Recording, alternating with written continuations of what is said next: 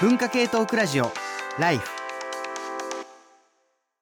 こんにちは、山本ポテトです。こんにちは、工藤文子です。TBS ラジオ文化系トークラジオライフの番外編ポッドキャスト、働き者ラジオ、激務から退職してお休み中の工藤文子と、連日締め切りに追われるフリーライターの山本ポテト、働き盛りの二人が仕事をめぐって語り合います。聞けばお金持ちになり、教養がつき、人生がときめきます。あくまで個人の感想です。あの、昨日トランポリンをはい、トランポリンを？飛んできたんですけど飛んでき、た？すんごい今日は背中、なんていうんですか、インナーマッスルが、体の、足とかじゃなくて背そう、体中のインナーマッスルが痛くて元気がないです。でも前回のね、うん前回何回でしたっけ、前回は自己 PR 会でしたうんね。結構好評でしたね。好評でしたね。リスナーさんからの反響大き多かったですね。ちょっといくつか。紹介したいんですけれども、えー X、旧ツイッターでうん、木立さんが、働き者ラジオ第14回自己 PR について考え方が180度変わったし、できそう、おありがたい。分人することのメリットも、それが普通でやっていいことだというのも飲み込めてきました。たくさんメモしてしまった。え、嬉しい。嬉しいうん。うん、あと、あ、8月のイエリンチェリさうんんが、働き者ラジオの最新回で缶バッジやステッカーなどのグッズを作りたいと話していたので、ぜひ、すずりで作って販売してほしいというコメントがありまして、うんえーあの、ちなみにすずりは、えーオリジナルグッズアイテムの作成販売ができるウェブサービスで、えー GMO パペボさんが運営しているうんもので、あの、デザインをと、こう、画像を登録するだけで、ステッカー、T シャツ、スマホケースみたいなものが作れるし、あと何よりも、在庫を持たなくていいしい。素晴らしいですね。素晴らしいサービス。そう。ちょっと本格的に検討に入ろうとか思いました。調べて。缶バッジやステッカーを作っていくと。うん在庫管理とか発注、発注とか、あと送、郵送の管理しなくていいとか最高だなと思ったので、やりたいって思いましうんた。技術に感謝ですね。うん感謝感謝。うん。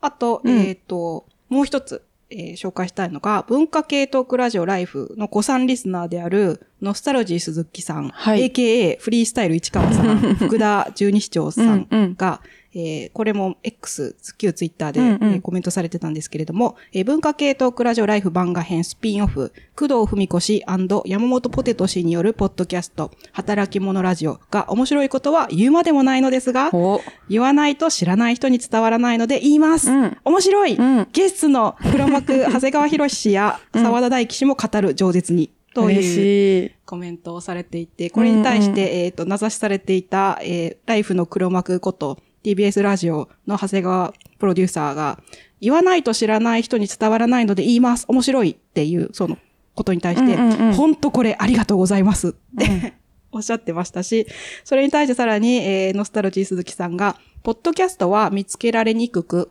えー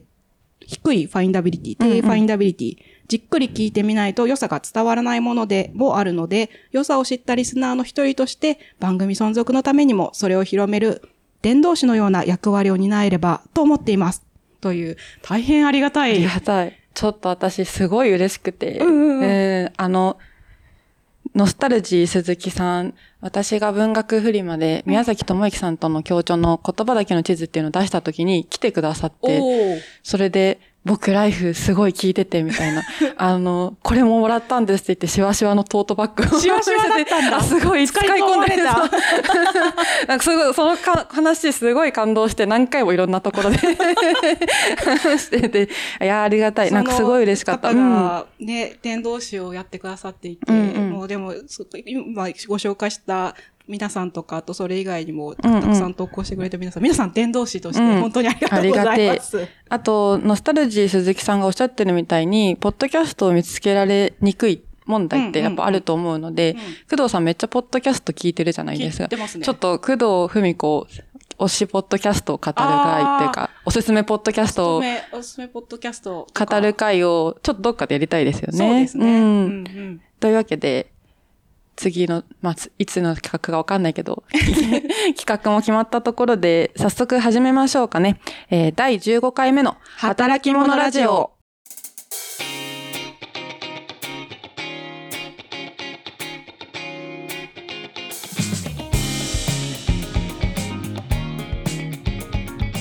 今日の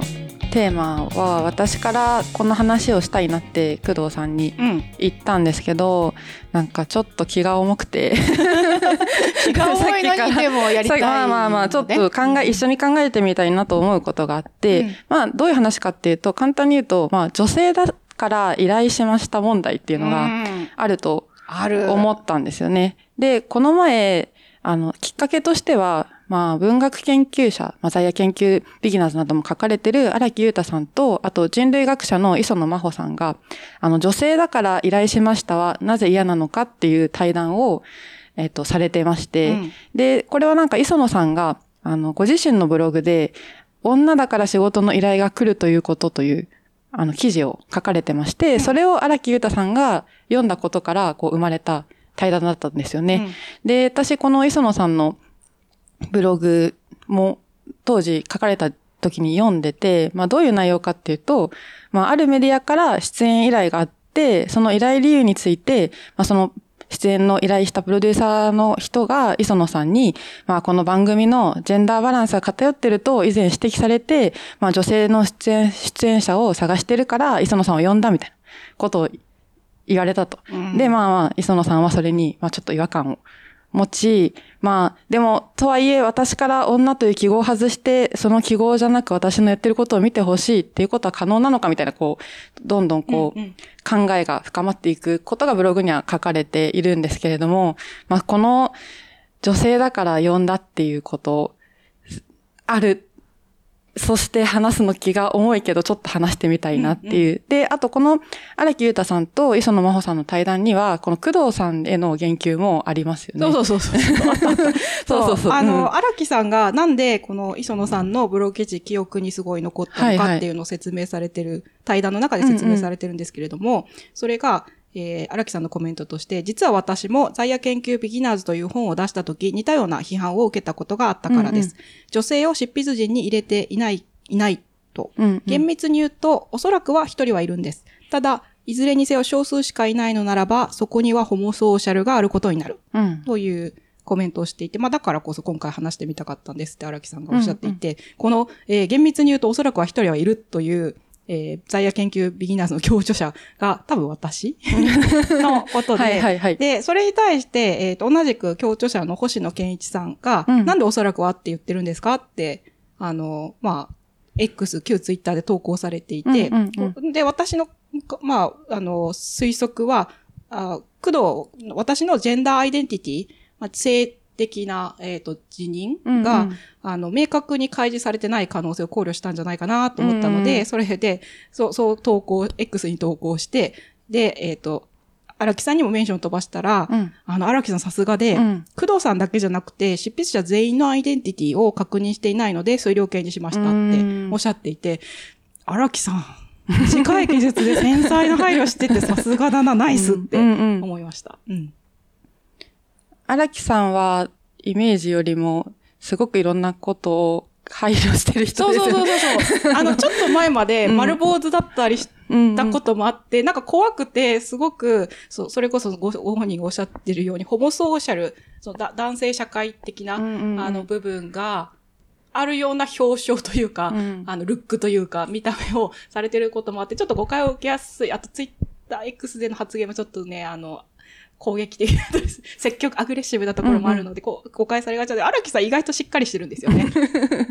しっかりしてるというか、まあそうですね。でもまあその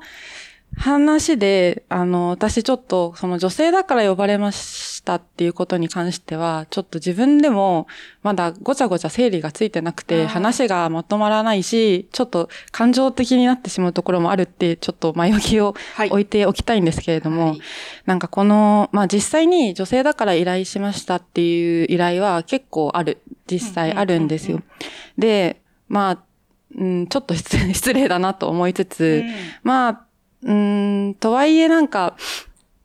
うん、まあ、私は割といろんな性別の人がいた方が、その男性だけではなくいた方がいいと思っているタイプなので、うん。まあ、全体的には賛成だけれども、女性だからと言われることはすごい違和感だなと思いつつ、うん。でも、例えば女性枠だなって思った時がある枠枠で入れられてんなって思った時に、なんか、おって思う発言を、例えば年上の男性がした時に、なんか、んでもその人とこんな関係性築けてないしな、ん指摘するのはなと思って流してしまった時が一度あってですね。うんうん。で、その日、帰帰りも本当最悪な気持ちになって、なんで私は女性枠で呼ばれたのに、そこで何にも言えなかったんだろうって思ったんですよ。うんで、そのことをすごい仲のいい友人に話したら、あの、じゃあ、じゃあ、その、そもそもそこでパッと言い返せるような人だったらそこに呼ばれてないんじゃないのって言われて、もう、二重に傷ついたと。二重に傷ついた。思って、なんかこう、難しいな、これ、と思って難しい。ねでもまあ、か、過渡期、過渡期だと思って、なんかまあ、ちょっと、うん、まあ、外からはね、まあ、いろいろお思うことも、あ、あ、自分のやった、言えなかったことに対して、まあ、いろいろ言い訳は思いつくし、自己弁護もしたくなるけど、まあ、言えなかったことについては、まあ、ちょっと、あの、長い課題として、心に留めておきつつ、うーん、でもまあ、ちょっと腹をくくってここは頑張るしかねえ、みたいな感じ。なんか、私は、その、さあの、ポテトさんの体験を聞いて、うん。なんだろうな、その女性枠っぽい感じで呼ばれていることに無駄な負荷がかかってるっていうか、余計な、なんかうんうん追わなくてもいい負荷がかかってるなとうん。思いますね。だって、なんか、役割期待を、そしかも言われずに、明言されずに担わされていて、で、なんだろうな、その言えなかった、えっ、と、その、あれって思うような発言うんうんをその場で指摘できなかったって、その、本来ポテトさんが一人追うべきじゃなくて、バー全体う。とか。招いた、うんあの、人が、一番に、いやーあの、いや、あーって思わなきゃいけないところなのに、なんなんでそこをポテトさんがやってるんだもちろんね、私も同じような体験があるから、あの、気持ち非常にわかるし、落ち込んじゃうのわかるんだけど、なんでそこでポテトさんだけに、あその、いなんかこう、比重がかかってるんだろうっていう構造が、まあそもそも変だな、だし、この構造を変えたいなうん。で、変えるために、その場で、あるいはそういう場で、女性枠だなって思いつつも、引き受変えたいから引き受けるっていうこともあるなって聞いていて思いました。まあでも、なんかこれってずっと辛いって言えなくて、なぜかというそうなと、まあ友達とかに言いますよ。だけど、こう、なんだろう、辛いって言うと、じゃあいらないんだね、女性枠は、みたいな話に戻っちゃうのが嫌だかあらー、今まで辛いって言えなかったので、なんか磯野さんが書かれてるのを、はい。このブログでね、見て、ああ、なんか磯野さんもそういうこと思うんだ、みたいな、うんなんかちょっと励まされつつ、でも私は言えないなってずっと思ってきたので、ちょっと、この、この場を、ここの場をお借りしてっていうのは変ですけど、うん。まあ考えてみたいなと。うん。うん、そうですね。そして、私は、さい、あのーなんだろう、国際会議とかを、うんうんいや、まあ、運営している側として、あのーえっ、と、まあ、講演会とか、うんうんあのパネルディスカッションとかで、人を呼んで、あるいはその、まあ、招待を送って、はいはい。登壇者を選ぶ側、オうんうんうんーガナイザーをする側でもあるので、この女性だから依頼しました問題は、依頼する側としてすごい切実なうん問題です。で、えっ、と、そしてさらに言うと、あの、その国際会議をやってて、まあ、前職が世界経済フォーラムというところで、うんジェンダーギャップ指数を毎年発表していることで有名な、うーんと国際機関でもあるので、えーパネルディスカッションとかで男性が全部揃うってことはありえないというふうに。そう、そう、そうなりますよね。うそんうん。まあまあ、まあ内部的にも言われているので、うんあの、正直、女性だから依頼した、もう女性に頼みたいから、その、また、それだけ偏ってしまうから依頼するということも、あ、まあ、ないとは言い切れないうん。と思います。そして、うんえっと、磯野さんのブログに、うんなんかその、厄介な人として、その、女性だから依頼してくださったんですかって、磯野さんがまあ一時聞聞いてみたことがあったと。はいはいで、あの、聞聞いて、いや、そうなんですよって言っちゃう人と、いや、そうじゃなくて女性が欲しいと思ってるけど、それは絶対に口に出さないで、もう磯野さんのおやりになってることに感銘を受けましてって言ってる人と、どっちが厄介かっていうと、後者の方が、言わない人の方が厄介って言われ、書いてあったんですけど、厄介な人でした。多分。し、うんうんでも、実際に、なんていうのかな、あの、打診するときは、必ず、その人のユニークさっていうか、女性だから頼んだって、まあ言わないのもああるし、えっ、と、なんであなたのこういう経歴とかこういう発表してることが、今回の、あの、パネルディスカッションとか講演にすごくフィットして、だからあなたにはこういうことを、まあ、こちらとしては言発信していただきたいですよの、あの、ちゃんと自分で、あの、依頼状に添えるようにするっていうのは心がけてはいたので、うん。厄介度が下がってるといいなって思っていました。うんうんうん。うん。あと、これも依頼していて気づいたんですけど、うん。あの、正直、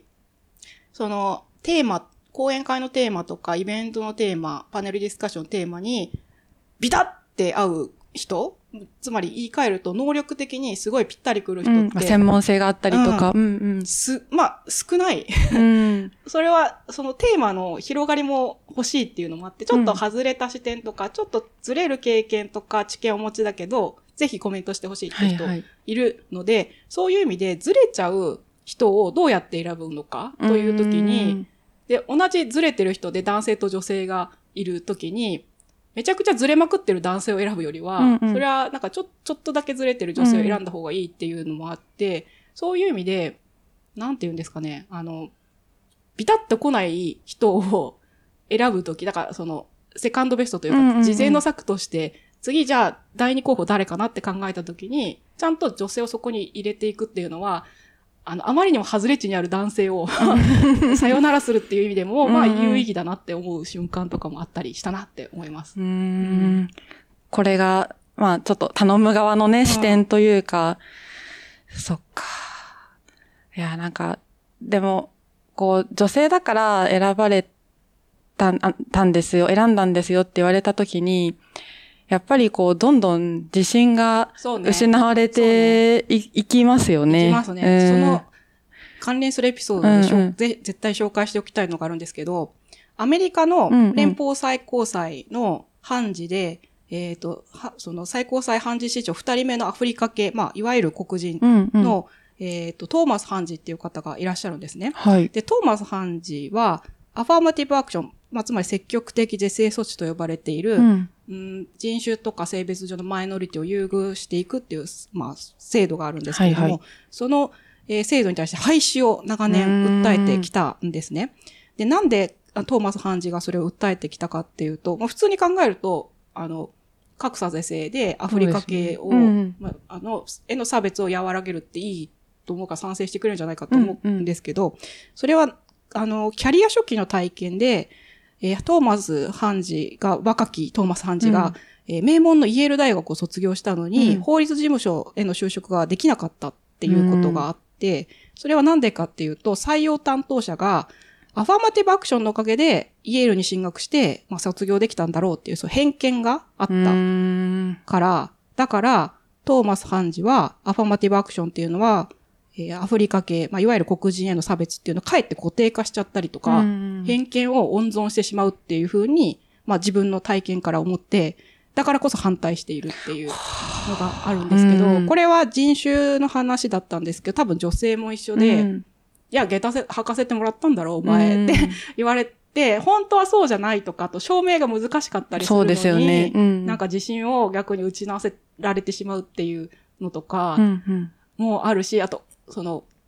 募集する側とか、あの、お願いする側としては、女女性を積極採用しますっていうと、自分のに自信がある女性とか、そういう下駄履かせられたんだろうって言われたくない女性は、そういう女性積極的採用公募にあんまり応募してこないんじゃないかっていう気持ちにもなっていて、どう、どうしたらってなっています、今。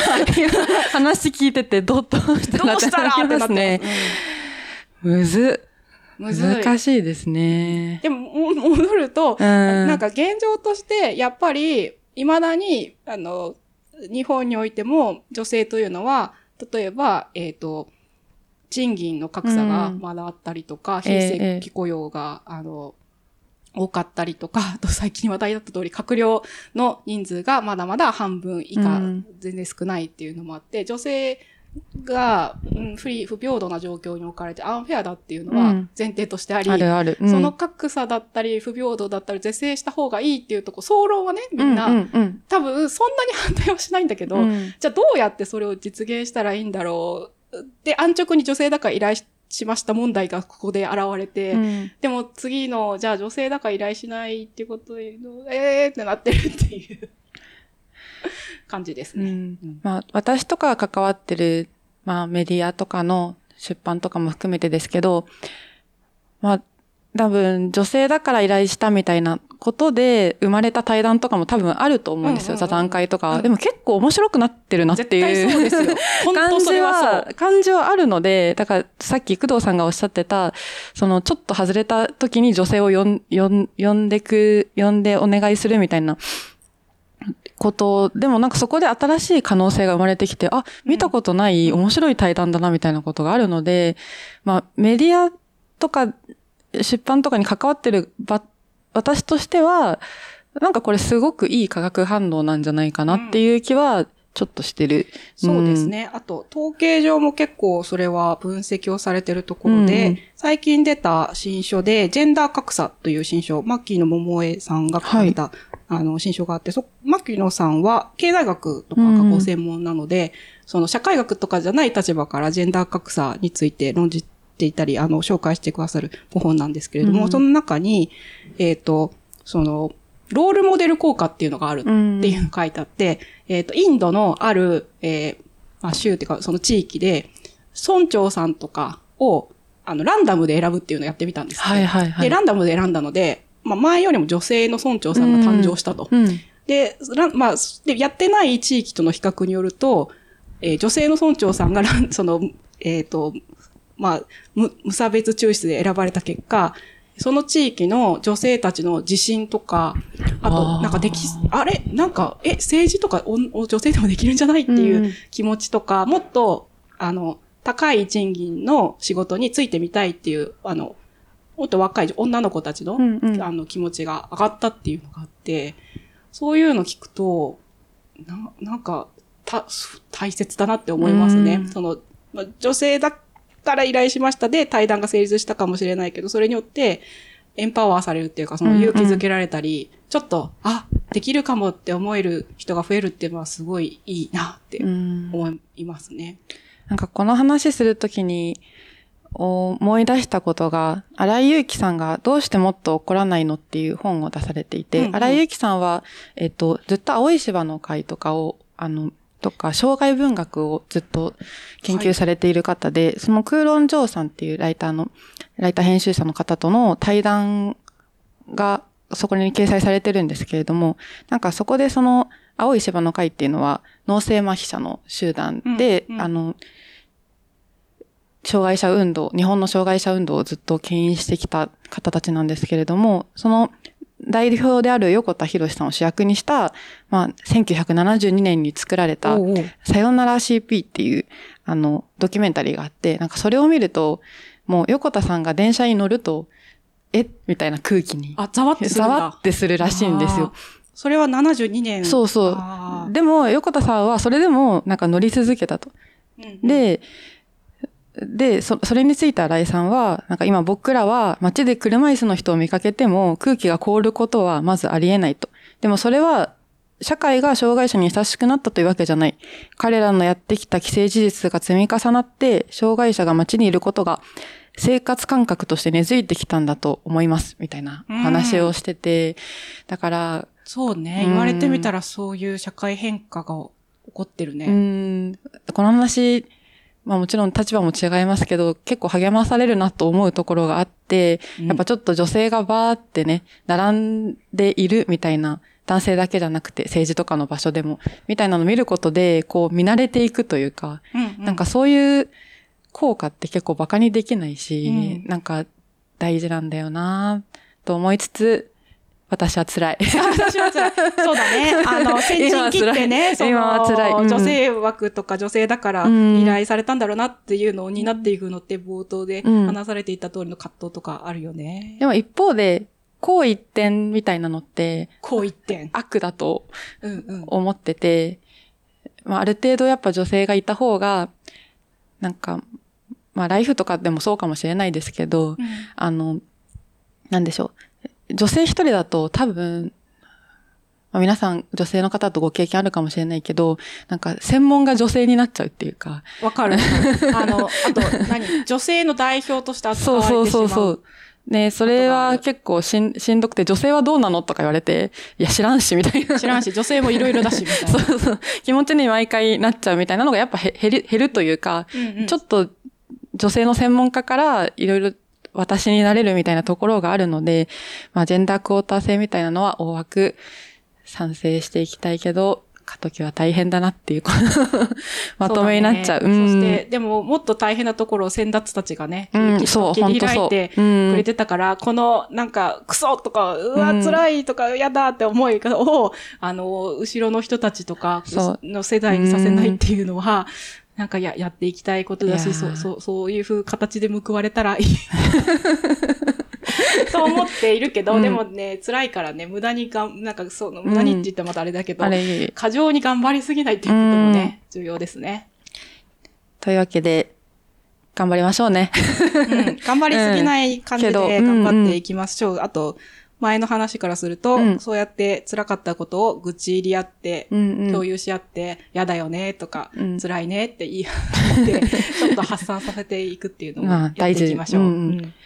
先ほど言った、あの、磯野真帆さんの女だから仕事の依頼が来るということっていうブログは最後、まあ女性だから選ばれたのかどうかみたいな問い自体は、かっこ社会を考える上では大大切な問いだけど、たまに頭をよぎることはあるけれど、どうでもよくなったと。私にできることといえば嫌だったら去ること、そうでなかったら誠実に関わること、去ったとしても声をかけてくれるような人が残り続けるような仕事をしていくことだけだし、そっちの方が今の自分にとっては大切だっていうので締められていて、うん。うんって。